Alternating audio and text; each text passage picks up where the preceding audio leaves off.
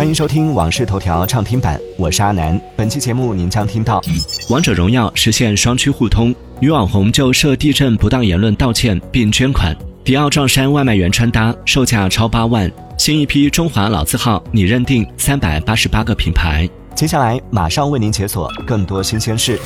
近日，王者荣耀已支持微信和 QQ 登录，以往无法互通的双区，现在终于实现了互通，玩家可以一起匹配了。据悉，游戏双方需同时更新到最新版的王者营地 App，在其中添加好友并发起开黑，就能一起玩了。近日，北京大学副教授跨栏进学校一事，让大学校园该不该开放的话题再次成为公众关注的焦点。据悉，北大正在有序推进开放，在平衡校园秩序的同时，尽可能满足社会需求。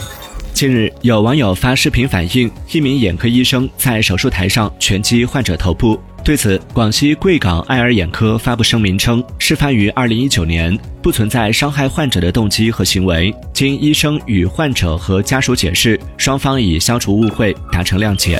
近日，拥有三百多万粉丝的女网红董世轩在直播时称：“甘肃地震离我这儿八百公里远，跟我有什么关系吗？”引发热议。十二月二十一号凌晨，董世轩就不当言论公开道歉，并为地震灾区捐款五千二百元。传奇影业宣布，根据弗兰克·赫伯特科幻小说改编，由美国传奇影业和美国华纳兄弟探索集团推出的电影《沙丘二》内地正式定档二零二四年三月八号。近日，有网友发帖称，路过迪奥一门店时，看到橱窗里陈列的假人模特穿搭，酷似饿了么外卖骑手。对此，迪奥涉事门店工作人员表示，模特身上的穿搭是今年刚推出的滑雪服，上衣四万元，头盔七千四百元，裤子三万元，手套四千八百元。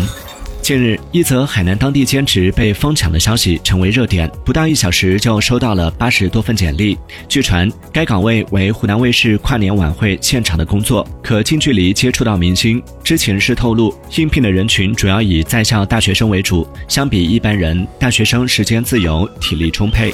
十二月二十号，上海迪士尼度假区疯狂动物城主题园区开园，园内主题联名共享充电宝爆火，不少游客排队买断。对此，怪兽充电官方表示，下周将上线更多城市，没有饥饿营销，不会供不应求。十二月十九号，哔哩哔哩正式启动首届花火奖。花火奖将基于创意表现力、商业价值、传播力等维度综合评审，从数万个优质商业视频中遴选出该年度最优秀的近三十个作品。近日，商务部、文化和旅游部、市场监管总局、国家知识产权局、国家文物局五部门坚持优中选优的工作原则，组织开展新一批中华老字号认定，在企业申报、地方推荐的基础上，遴选出三百八十八个品牌，拟认定为新一批中华老字号。感谢收听《往事头条》畅听版，我是阿南。订阅收藏《往事头条》，听见更多新鲜事。